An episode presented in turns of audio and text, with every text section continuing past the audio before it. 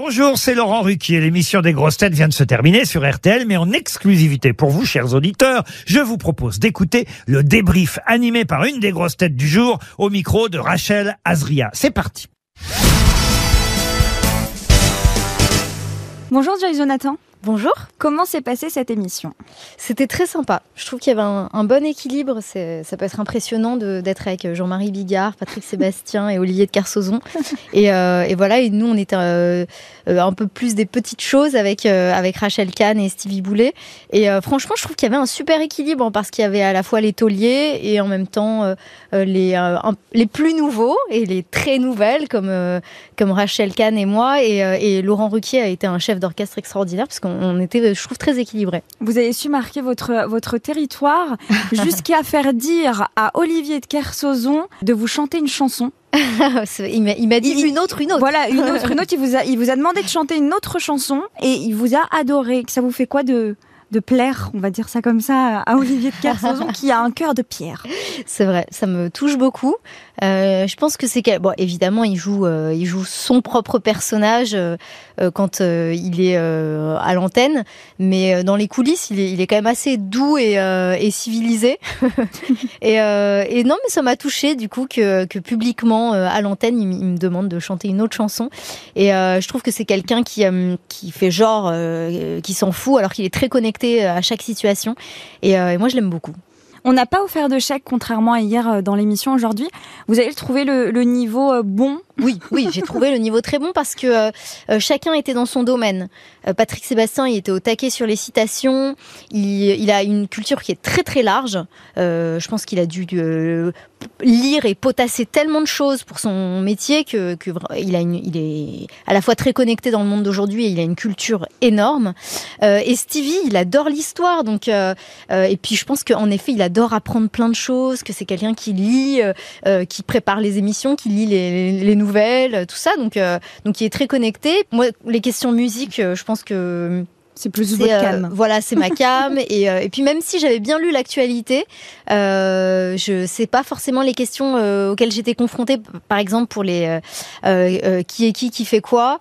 Euh, je, franchement, je les connaissais tous, sauf un.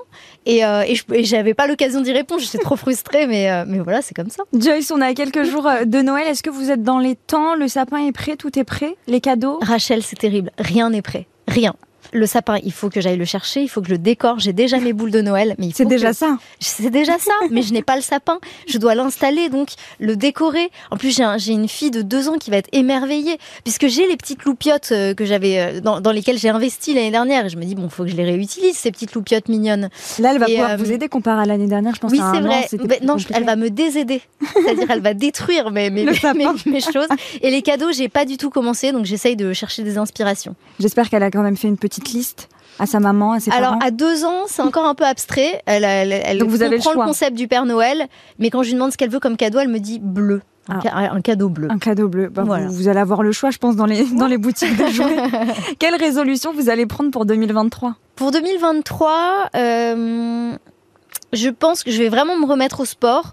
Euh, J'ai toujours été euh, dans, dans des plaisirs de bien-être personnel parce que je trouve c'est très important de, de penser à soi et à, et à son développement. C'est ce qui fait qu'on on se sent bien avec les autres. Comme j'ai pas fait beaucoup de sport depuis que je suis maman et, et surtout quand j'étais enceinte, enfin vraiment depuis cette période-là, j'ai rien fait. Donc vraiment me remettre à courir, reprendre la danse, euh, et puis euh, faire des nouvelles chansons, faire des concerts. Et voilà, donc c'est c'est plutôt des résolutions physiques. Les nouvelles chansons, les nouveaux concerts, les nouvelles Ouais. dates de concerts, c'est pour 2023. Là, jusqu'en 2022, vous êtes, euh, vous Bah, êtes tranquille 2022 avec votre nouvel album. fini. Oui, euh, j'ai sorti un album qui s'appelle Les petites jolies choses en mars et euh, qui comprend deux disques. Donc euh, il y a un disque qui est qui est pop qui est vraiment dans la lignée de mes précédents albums autour de la guitare et du piano.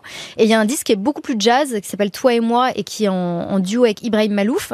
On a co-composé pas mal de chansons ensemble, et, voilà, c'est pour ça que j'ai séparé vraiment les deux univers et qu'il y a deux albums sur le, euh, même boîtier.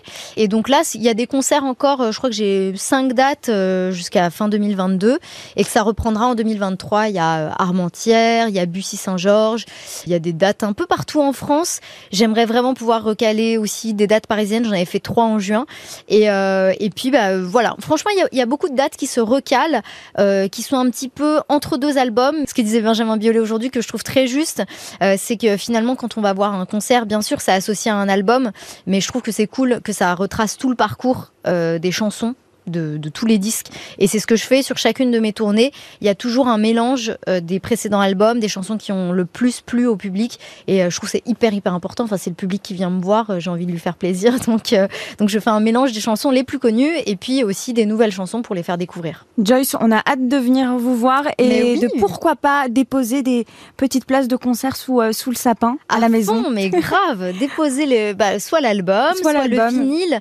Il y a un vinyle collector qui est sorti. Il y a seulement 500 exemplaires et euh, il est disponible sur ma page Instagram. Euh, le lien est dans la bio, donc il suffit de cliquer dessus. Les, les vinyles sont dédicacés. Il y a aussi des albums dédicacés. Donc comme ça, vous pouvez mettre sous le sapin l'un ou l'autre en version dédicacée. Ça fait de belles idées de, de cadeaux pour Noël. Merci Joyce Jonathan. Merci beaucoup, Rachel. Merci d'avoir écouté le débrief des grosses têtes. Soyez au rendez-vous demain pour une nouvelle émission à 15h30 sur RTL ou encore en replay sur l'application et bien sûr toutes nos plateformes partenaires.